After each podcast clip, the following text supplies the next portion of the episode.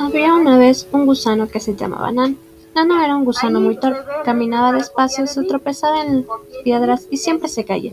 Un día, cuando llegó al árbol, una gran nube cubrió rápidamente el cielo y una gran tormenta cayó.